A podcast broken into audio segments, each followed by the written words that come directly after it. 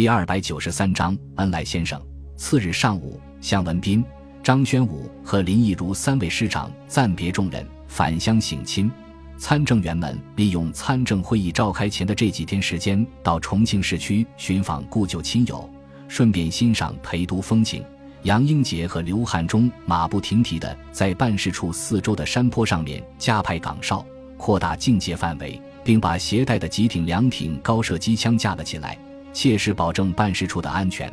孙百里与杜周南和罗斯柴尔德三个人则躲在房间里面，分析参政会议上可能遇到的各种情况，制定相应的政策，同时利用电台遥控福建的军政事务。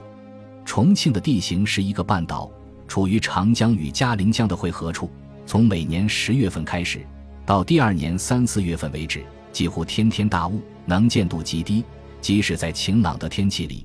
早上的能见度也不足五十米，在午后阳光最强烈的时候，也只能露出一个模糊的影子，故而又被称为雾都。孙百里等人抵达重庆的时候，正是二月上旬，雾气还相当的强烈。虽然日军轰炸机连续出动，但是取得的效果非常有限，最后只好暂停轰炸，等夏天到来再继续。于是重庆市民过上了一段没有飞机骚扰的生活。午饭过后。孙百里和杜周南在李黎州的陪同下，沿着果树之间的小径散步，边走边聊，慢慢走到山坡的另外一面。这时候，前面几百米远的地方出现一座三层的小楼，门口不断有人进进出出，显得非常热闹。杜周南好奇地问道：“黎州，那里是什么地方？”李黎州回答道：“那里是八路军驻重庆办事处，也是中共南方局的所在地。”孙百里饶有兴趣地打量着对面的建筑，说道：“杜先生，是不是该往回走了？咱们的处境和中共一样，都非常微妙。就算是不小心走到一起，也会引起别人的猜测。”杜周南连连点头，然后向前面望了一眼，转身准备往回走。“是黎州先生吗？请留步。”两个男子突然从旁边的一条小径里面走了出来。把跟随着孙百里后面的刘汉忠吓了一跳，不到一秒钟的时间内就拔枪在手，死死盯着逐渐接近的两个人。李黎州急忙向刘汉忠摆手，示意来人没有恶意，接着高声答应道：“我是黎州恩来先生，好久不见了。”然后他低声对孙百里说道：“左边这个是周恩来，右边那个长须老者是董必武。”孙百里和杜周南没想到，居然会在这里与共产党的二号人物不期而遇，急忙凝神打量起这位在国共两党内部都有巨大影响力的领袖人物。首先映入眼帘的是两道粗黑的眉毛，下面是一双深邃的眼睛，不时闪烁着睿智的光芒，挂得光光的脸颊上面满是细密的皱纹，嘴角带着淡淡的笑意，给人亲切的感觉。上身穿黑色的毛呢中山装。在袖口处打着几个补丁，腿上一条洗得发白的黑色西裤，脚上穿一双黑漆皮鞋。董必武戴着副眼镜，满脸都是皱纹，下巴上留着十几厘米长的花白胡须，身上穿着一件棉布长袍，脚上是一双黑色的布鞋，鞋面上还带着红色的泥巴。和李立洲打过招呼之后，周恩来马上紧走几步，来到孙百里面前，问道：“这位应该是孙百里将军吧？”说罢，主动伸出右手，把孙百里的手抓住，用力握住，激动地说道：“真是闻名不如见面啊！”他转过头来问董必武：“老董，要不是亲眼所见，你能相信孙将军这么年轻吗？”董必武手捋长须，笑着说道：“后生可畏呀！”孙百里急忙说道：“周先生过奖了，百里一介武夫，如何担得起这样的夸奖？”周恩来把他的手用力摇晃几下。说道：“你不过三十几岁，就已经是独当一面的战区司令官，无论怎么夸奖都不为过。”然后又低声说道：“你送给新四军那么多新式武器，又掩护了他们好几年，我们共产党人还没有谢谢你呢。”孙百里笑着说道：“区区小事，何足挂齿？我只是不想看到中国人自相残杀而已。”周恩来点了点头，说道：“这也是我们期望的。”说完之后，他走到杜周南面前。如果我没有猜错的话，这位应该是杜周南先生吧？说罢，和杜周南热烈的握手，然后把董必武做了介绍。寒暄已毕，周恩来直截了当的说道：“我和老董正准备去拜会你们，没想到在这里碰上了，咱们就边走边聊，怎么样？”孙百里和杜周南当即点头表示同意。于是，一行人沿着小路在山坡上面漫无目的的走了起来。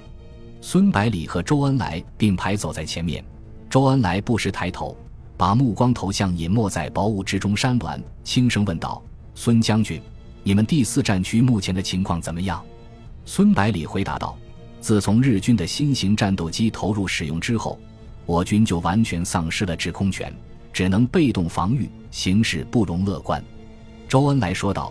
敌后战场的压力也相当大，日军在去年年底集中了五个师团的兵力，对八路军太行山根据地进行了长达三个月的连续扫荡，使根据地的面积和人口都急剧减少。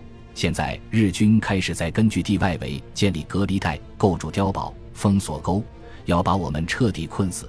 汪精卫的伪军又在日军的支援下。对新四军的苏中和苏北根据地进行清乡，也造成了很大的损失。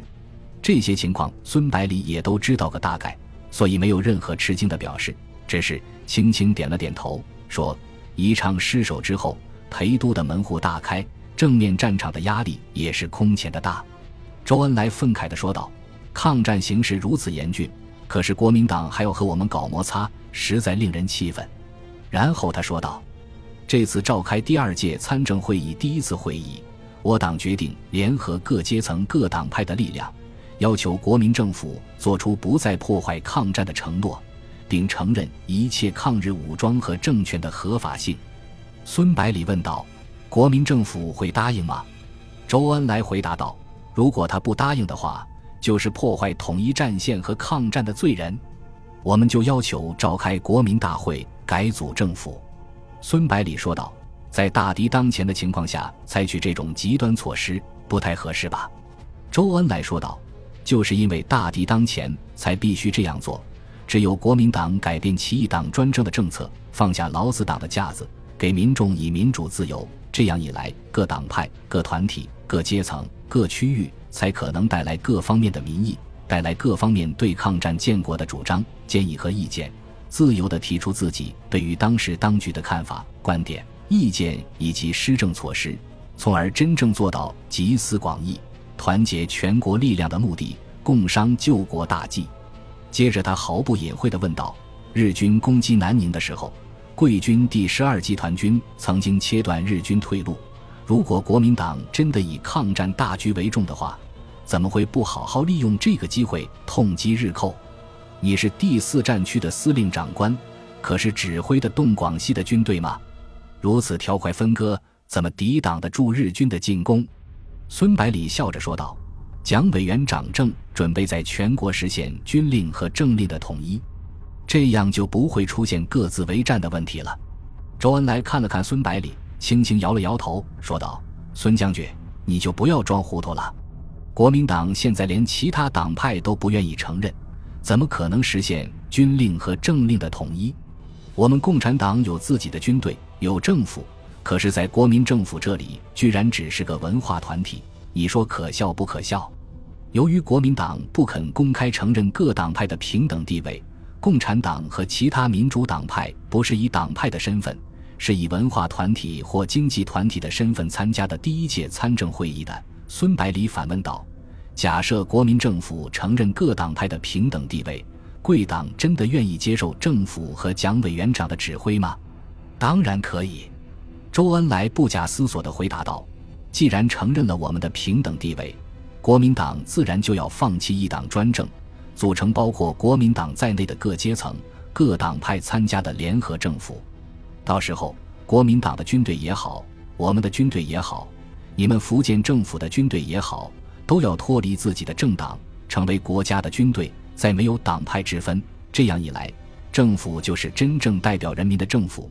蒋介石如果能够当选为政府首脑的话，我们自然和全体国民一样听他的指挥。孙百里总结道：“周先生的意思是，首先进行政治民主化，然后再进行军队国家化。”周恩来说道：“这是当然的。，如果连基本的民主都没有保障。”我们把军队交了出去，岂不是陷入任人宰割的境地？